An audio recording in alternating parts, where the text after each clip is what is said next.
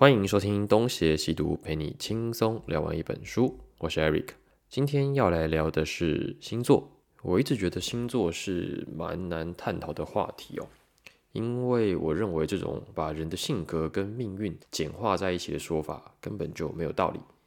可是很奇怪，似乎有很多人相信，而且热衷于讨论星座。一群刚认识的人坐在一起聊天呢，不晓得要聊什么的时候呢？星座总会是最好的那种破冰的话题。聊星座大概就是两种方向吧，一种是说你是什么星座的，你就是有某种性格，例如狮子座就是自尊心很强，双鱼座就是心思细腻、多愁善感，金牛座老实小气，然后天蝎座城府很深、心机很重之类的。不然呢，就是先讨论一下自己或者身边朋友的性格，最后再下一个星座式的结论，例如啊。双子座就是这样啦，金牛座就是这样啦，大概是这样。那我稍微想了一下，台湾人好像从很早以前开始就已经接受了星座运势了。我曾经问过日本的朋友流不流行这一套，那他说虽然也有，但是日本人好像比较喜欢聊血型。好，说回台湾哦，我们好像很习惯从各种媒体上面接收星座的资讯，像是以前的报章杂志都会有一页的星座运势。后来呢，以国师唐启阳为代表的占星命理节目也陆续的出现，就连那种早餐的奶茶的那个塑封膜上面哦，也会有除了冷笑话以外的星座运势。我自己虽然没有这么信，但是我也会忍不住去看一下自己跟交往对象的星座介绍，而且因为圣斗士星矢的关系哦，我还收集了一整套的十二星座黄金圣斗士。因为我喜欢有那种完整世界观的东西，那在这期节目呢，我就打算探讨星座的理论背景，以及它是怎么演变到今天这样的状态的。我也会把星座跟中国的易经占卜放在一起比较，看看他们有没有什么相似的地方。那么就开始喽。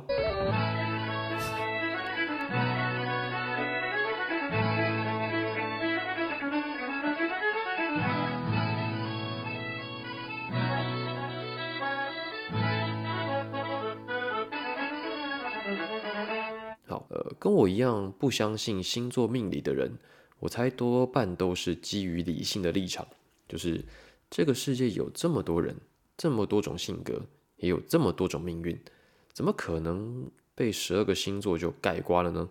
那听众可能已经注意到两个关键字了，就是性格跟命运，这个就是谈星座的人最在乎的重点。但是星座要讲的性格跟命运，正好就是最不可知的嘛。命运，而这个好理解，谁知道未来会怎么样呢？不可知，所以害怕。可是性格怎么会不可知呢？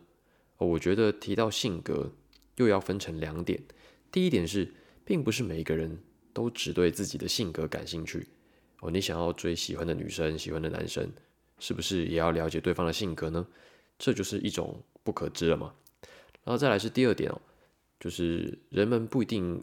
知道自己的性格，也不一定对自己的判断能力这么有信心。简单来说，就是不了解自己啦。那我想这样子的人应该也不在少数。所以，通常我们在面对不可知的东西的时候呢，有几种反应嘛。第一种就是避而不谈，呃，再一种就是存而不论，还有最后一种就是不断的揣测，以及在不断的揣测的结果之上建立一些呃新的判断依据。其实科学精神就是第三种嘛，那些科学家以未知的宇宙为对象，不断的测量实验，那么人类观看宇宙的角度，不就因为这些科学家而经历了好几次的变化吗？现在有很多人会说星座是伪科学，那说它是伪科学的原因，是因为现在通行的星座理论源自于占星术，而占星术还真的是有它的发展历程。它有它结构性跟知识性的一面，所以才说是伪科学。用我们现在的科技成果来看，以前的人类所发现的世界哦，大多都建立在想象与错误的认知之上。相信星座等于相信比我们落后的古代人的错误认知，这个怎么想都不是很科学，对吧？我也曾经听过有人说星座是一种统计学，我觉得这也是蛮诡异的，因为统计的前提哦。是你要有样本以及研究调查吗？这就表示以前的星座学家是根据调查了许多人的出生年月，而且追踪每一个人，追踪了很长的时间，才能得到一个统计结果。那这样子的研究调查，具体做起来会长怎样呢？大概就是你要花个七八十年的时间，去记录几千、几百或者几万人的生活，你才能够统整出我们现在所看到的十二星座的性格描述嘛。那么我在呃做这期节目找资料的过程中呢，我就看到维基百科上面说，英国哦在伦敦附近真的有人做过这种统计研究。那么这个研究呢，大概是一九五八年吧，它针对了两千多名住在英国伦敦一带，而且这些人呢，出生只时间只差几分钟，然后做了一个长期实验。因为他们的出生时间如果只差几分钟，就表示他们都是同一个星座的。那么在这样的实验结果之下，就发觉哦，这些人彼此的性格、职业、智能以及各项技能的表现都不一样。可是根据星座的理论，他们应该要很像才对啊。所以哦，这个结论。就是每个人的性格跟未来跟星座实际上是没有什么关系的。那这种研究虽然就结果来看有一点蠢，因为这个用想的就好了，做什么研究呢？但是这的确就是一种统计的方法。所以你说星座是统计学，我觉得这个说法呃不太正确，蛮蛮诡异的啦。但我现在讲这些哦，我不是要偷臭那些相信星座的人，我也不是要靠别那些人都是白痴。虽然我自己不相信星座，但是我对星座能够风行的原因是真的很感兴趣。回到我开头说的，不相信星座的人都是基于理性的立场，那是不是代表相信星座的人都不理性呢？好像也不是这样，对吧？啊，比方说，在那些不相信星座的论述当中，高概率会出现的关键字，应该就是巴纳姆效应。那巴纳姆效应是什么呢？简单来说，就是人们往往会将自己哦带入一些描述笼统模糊的叙述当中，呃，这样的叙述，比如说像是你往往在外面表现得很开心，只有在回家时才会卸下防备，展现自己的孤独。那废话，大多数人不都这样？可是这些描述又好像真的说中了你的某一些部分。那么这个。巴纳姆效应的推论过程哦，在维基百科是这样讲的。他说，在一九四八年的时候呢，有一个心理学家叫福瑞，他对学生进行一项人格测验，然后呢，分析这个测验的结果。那么他的这个结果是怎么判断的？他就是让这些学生去评分，就是呃，他让学生看一些文章，然后说每一个人文章拿到都不一样。那你要判断。这些描述对你而言到底是契不契合？如果不契合，就是零分；那契合就是五分，最高了。那学生认为他们拿到的个人分析都是不一样的，可是实际上他们每个人拿到的个人分析都是一样的文本啊。这个文本是这样子，来你们可以听一下：你祈求受到他人喜爱，却对自己吹毛求疵。虽然人格有些缺陷，大体而言你都有办法弥补。你拥有可观的未开发潜能，尚未就你的长处发挥。看似强硬、严格自律的外在，掩盖着不安的与忧虑的内心。许多时候，你严重的质疑自己是否做了对的事情或正确的决定。你喜欢一定程度的变动，并在受限时感到不满。你为自己是独立思考者自豪，并且不会接受没有充分证据的言论。但你认为对他人过度坦率是不明智的。有些时候你外向、亲和、善于交际；有些时候你却内向、谨慎而沉默。你的一些抱负是不切实际的。好，那念完这些就是这些学生所看到的自我分析。那么结果怎么样？平均评分是四点三一，而且评分之后才揭晓的，就是。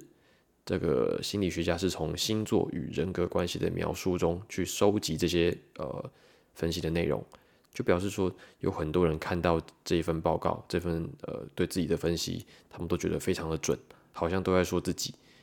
结果你们就知道，就是这份报告其实谁来做都一样哦，所以这一些看起来似是而非的语句就被命名为巴纳姆语句。那你说这些相信星座的人，真的都不知道巴纳姆效应吗？嗯，也许有一些是真的不知道吧，也是有一些人哦是不愿意去听、去看那些相反的意见的啦。可是我猜，还是有不少人是同时接收到星座跟反星座的两种讯息的。那他们为什么还会相信星座呢？我觉得这一定有某些概念，不是一句伪科学就可以定版的。而且啊，世界上总还是有一些常识常理无法定义的东西，无法验证不代表不存在，像是天堂地狱啊、阴曹地府之类的。所以我也不能说星座全属无稽之谈哦，搞不好古代人。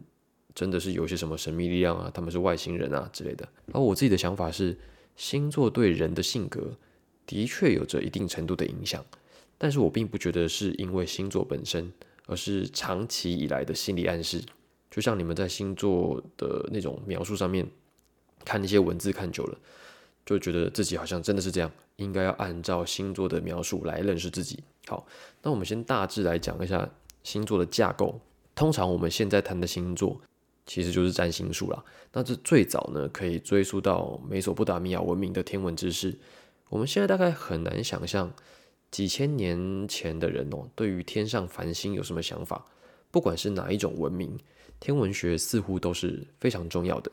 他们可能从那个时候就开始相信宇宙与人类之间有哪一些连接关系。那么占星术的理论哦，奠定于来自西元二世纪的著作。叫做《占星四书》，呃，这书我没有看过，据说是继承了巴比伦与希腊世界的一些传统。那我们都知道，古人为满天星斗取了很多名字，也就是星座。而星座主要使用的呢，是黄道上的十二个星座，又称为黄道带。那黄道是从地球上来看哦，太阳在一年间走过的路线。至于这个黄道具体怎么观测出来的？呃，其实我也不是很清楚，因为天文学是一个非常大的坑啊。那也就是说，天文学意义上的黄道跟星座的黄道就未必一样了。不然现在还发现了十二副座，现在就有十三个星座了。我们现在讲的黄道带呢，应该把它理解为是占星术的术语，而不是天文学的这个名词。所以，如果你问那些星座学家，为什么我明明是双鱼座？但是我却一点都没有双鱼座描述的特征，星座是不是胡扯啊？通常星座学家应该会跟你说，哦，不是只有看你是什么星座，还要看你的上升、太阳、月亮之类的，好像怎么样他都能够自圆其说。这个其实就是知识体系的保护伞。那我后来就查了一下这个资料，他们说占星术必须要懂得看星盘。那么星盘就有点像是一个函式，输入你的出生年月日就可以得到一个结果。那要看星盘呢，就必须要知道三个基本的概念，分别是行星、星座以及宫位。那么我们先讲行星哦，行星就是我们讲的这个九大行星啦，什么太阳啊、月亮、金星、火星、木星、土星、天王星、海王星、冥王星这些，大家大家都知道吧？然后呢，这些行星。都各自有一些代表性的意涵，主导一种作用力，又称为星体。而这些网络上都可以查得到。例如呢，太阳代表本我意识的外显，月亮代表情绪与内心的潜意识，水星代表经验与逻辑推演，金星代表爱与美好的感受等等。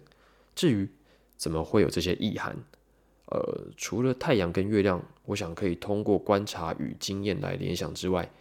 其他的其实我都想不出来。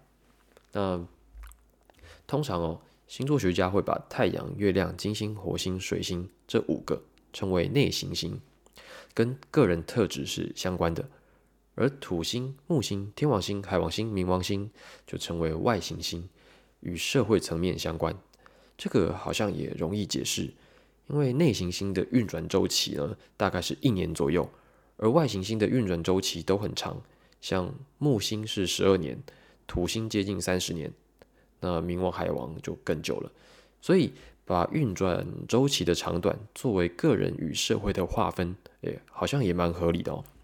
好，那讲完行星，接下来就是讲十二星座。我们可以这样理解：十二星座代表的是宇宙的十二种原型。这些原型是怎么被定出来的？呃，我也不知道。一种可能的原因呢，是跟西方人的元素概念相关。那以前的人哦，认为世界是由地、水、火、风四大元素构成的，所以呢，就对应着四大象限的星座群。火代表开创、热情、能量，所以火象星座呢，就都有类似的信息。那其次就是以此类推，水代表的是沉稳内敛，风代表廉洁、聪明。啊，然后地或者说土就代表稳定、殷实。那每一个象限不就都有三个星座吗？他们在依照那个属性往下细分，得到稍微不同的结果。那总之哦，当行星落在某一些星座的时候，就会沾染那个星座的特质。哦，然后每一个星座都还有着各自代表的守护行星。例如，白羊座的守护行星是火星。双子是水星，天蝎座是火星与冥王星等等。那么，当行星运行到守护星座的时候，就称为入庙，这是一个最好的状态。至于这个他们的守护行星跟星座怎么搭配出来的，我也不晓得。如果有听众知道，可以告诉我。好，那第三种叫做宫位，这个其实是我最难理解的，因为它跟十二星座很像。但是又好像不太一样。比方说，母羊座所在的第一宫叫做命宫，与自我相关；而射手座所在的第九宫是迁移宫，跟信仰有关。然后第二宫是财帛宫，第七宫是夫妻宫等等。这些宫位在网络上也都可以查得到。那我个人觉得，十二宫位呢，就很像是十二种情境。就是人的一生会遇到的所有处境，我想它应该是被设计出来对应十二星座的。好，那我们就已经把行星、黄道十二星座跟十二宫简单的描述了一下，他们的互动关系哦，就是星盘的解读逻辑也是最困难的地方。那我们常说的某一个人是什么星座，其实指的只是太阳星座。例如说，我们讲说这个人是摩羯座，代表的是他出生的时候太阳正处于摩羯座的位置，那么就代表还有月亮、火星、土星等其他面相可以解读。我光是想象，我就觉得有够麻烦。而且呢，到底是怎么看得出其他行星落在什么星座的？这个我也是完全的不能理解哦。那我在查这些资料的过程中，我还发现除了太阳、月亮等术语之外，还有所谓的上升星座。我想说，这到底都是个啥？然后我才发现还有一个四轴的说法。那四轴是什么呢？简单来说，就是再把十二星座的圆画出四个坐标，那就基本上就是零度、九十度、一百八十度跟这个三百六十度吧。那一公头。被称为是上升点，那这个就是上升星座的这个来源，它代表的是别人对你的印象与看法。好，那其他三个我就比较少看人提到，它分别是七宫头是下降星座，代表的是对立的相处态度；然后十空呃十宫头是天顶星座，代表的是地位与成就；那么四宫头是天底点，代表的是童年家庭。与潜意识。好，那从这些资讯哦，我们大概可以描述一下占星术的基本逻辑。首先哦，他已经掌握了一定程度的天文知识，他知道有几大行星，而且呢，对于天体运行可能有蛮高程度的认识。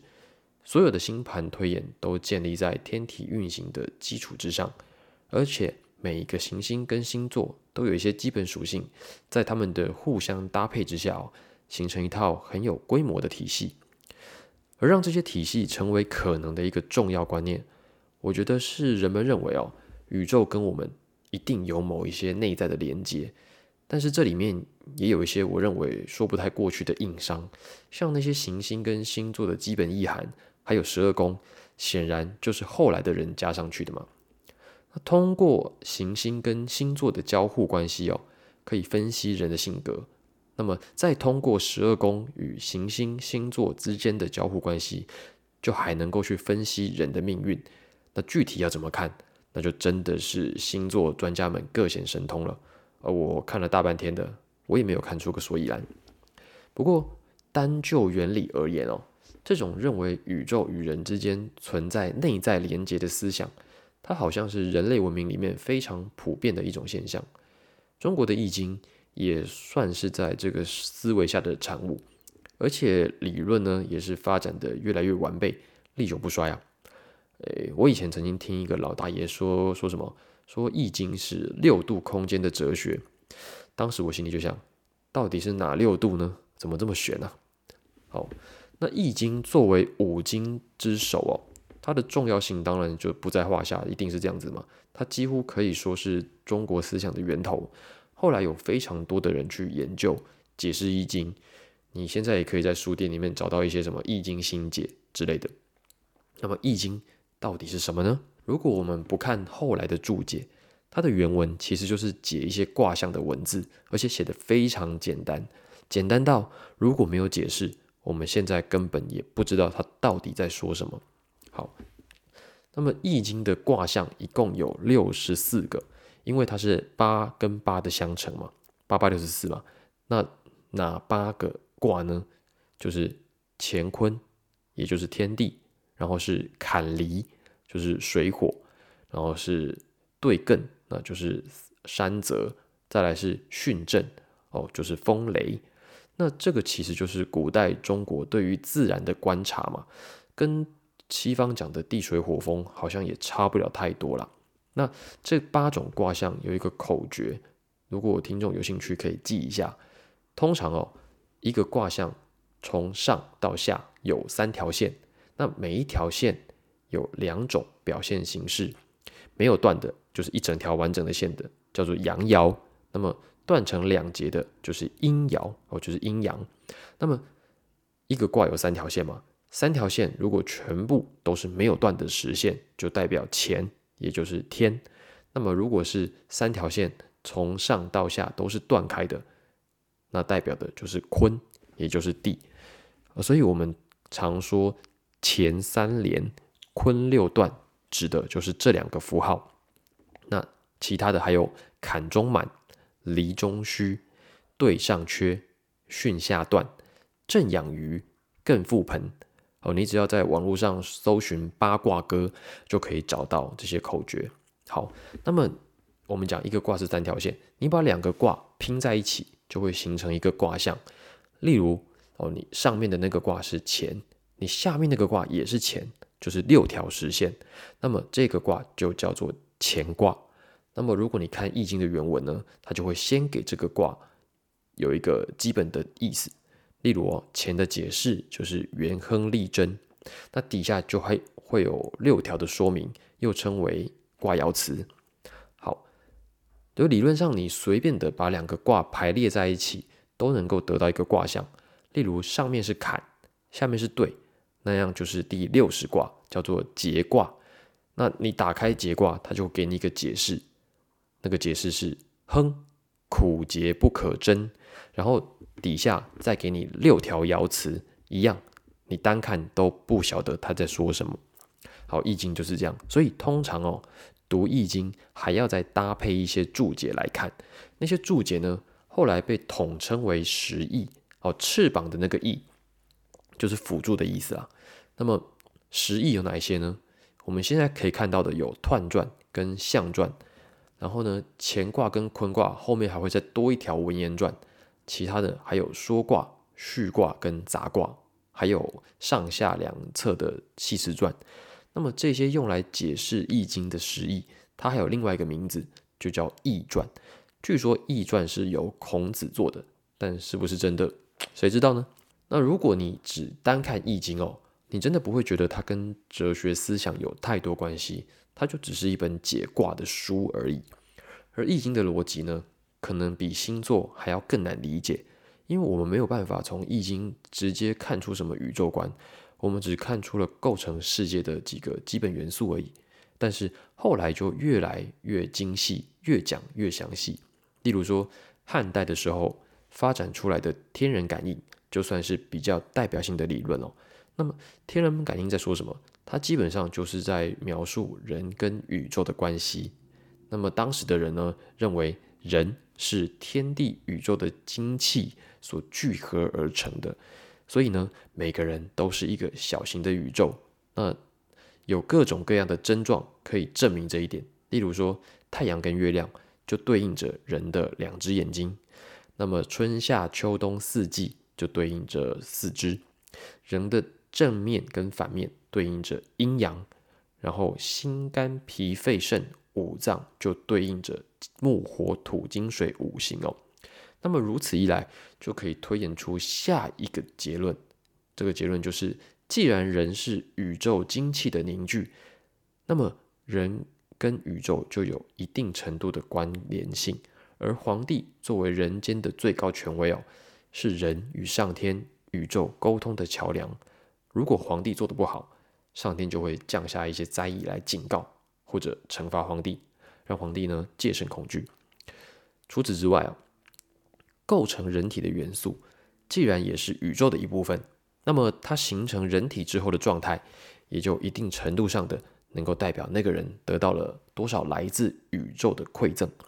例如说，有些人可能得到的是灵气多一点，有些人可能得到的是浑浊之气多一点，那么就导致了有一些人比较优秀，而另另外有一些人就比较平庸。这个也就是命定论的理论根据。例如，我们讲古重，讲生辰八字，都是从这个原则上去讲的。那么另外一个比较实在的原因哦，则是因为两汉魏晋是一个门阀士族的社会嘛，那么当时的社社会阶级就非常的森严。那么命定论可以有效的解释为什么有一些人天生高富帅，而有一些人一辈子矮穷挫无法翻身哦。所以解释易经的主要路数呢，在两汉时代就发展出了象数易学，这个讲起来就非常复杂了。总之呢，就是根据八卦卦象与爻辞的数字推演为主的解释方法，而可能也是当时以及现在的主流。后来还衍生出了非常多的东西啦，像是太乙、遁甲、太玄、六壬之类的东西。后来跟方术应该就混在一起了。那么，如果说只有象数易学的话，那么我想。易经还会不会是那么重要的经典就不好说了，因为它就是算命的嘛。那除了相术易学之外呢，另外还有一种解释易经的方法，则则是根据易传来发展的，又称为易理易学。那么代表人物是王弼，讲魏晋玄学的时候呢，会提到的那个王弼。易经比较哲学思考的那个部分哦，主要是易理易，主他们主张的是得意忘相。就是不要太拘泥于那个卦象的数字推演。那么易理易学在一定程度上就影响了儒家在宋代之后的发展，让儒家呢更加具备形上学的思考。比方说他们会去谈天道，谈人心与人性，然后探究天道是如何的赋予人道德价值，以及人们应该如何实现那些道德价值。所谓的天道性命相贯通。也许可以说，易理易基本上就是宋明理学的基本理论根基。所以，基本上同样出自于对不可知的探索。占星术与易经的发展，我觉得没有什么本质上的区别，都是探究个人与世界的关联性，希望能借此得到某些答案。只是在发展的过程中，有些不同的脉络。易经发展出象数易学与易理易学两种不同的思维。